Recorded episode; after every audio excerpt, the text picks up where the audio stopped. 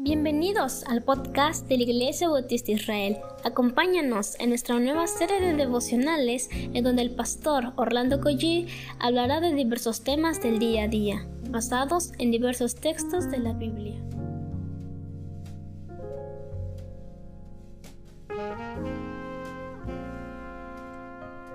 Muy buenos días queridos hermanos, damos muchísimas gracias a Dios por tanta bendición que que no acabamos de contarla una por una. Vamos a darle gracias al Señor. Padre, no tenemos palabras exactas para decirte gracias.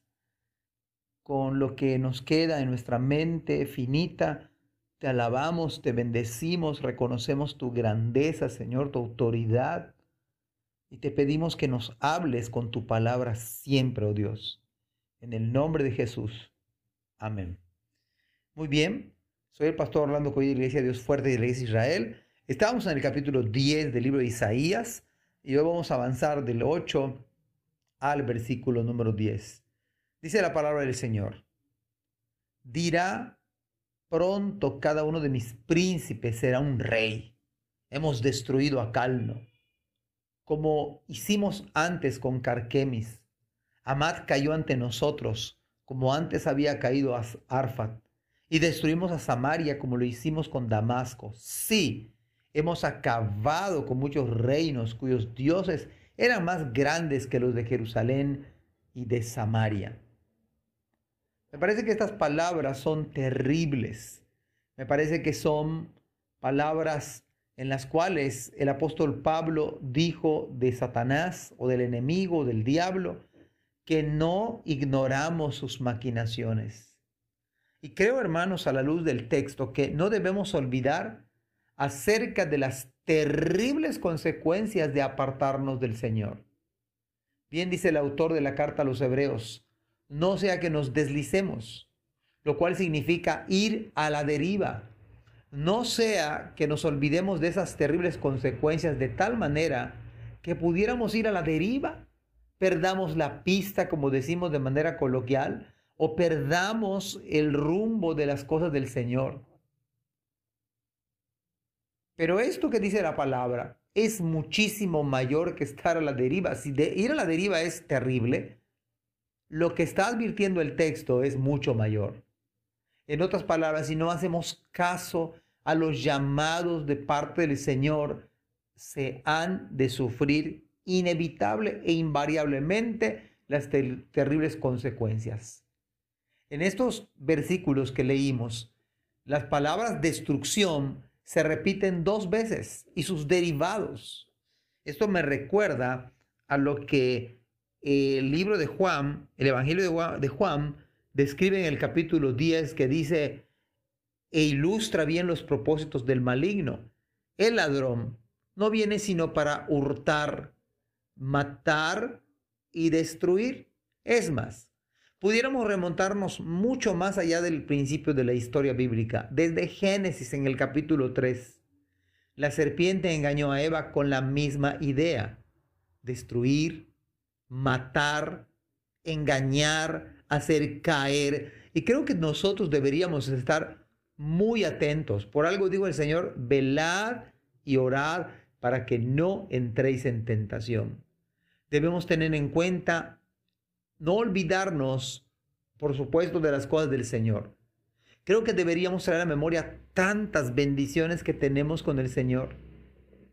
Pero por otro lado, si, nos, si recordáramos y tuviésemos en cuenta las amargas, la amarga copa que el pecado nos ha hecho beber, yo creo que le pensaríamos.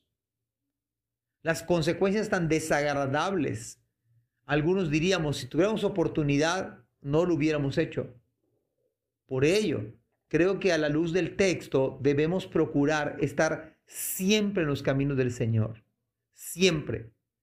Por lo cual significa que ustedes y yo debemos leer la palabra todos los días, hermanos.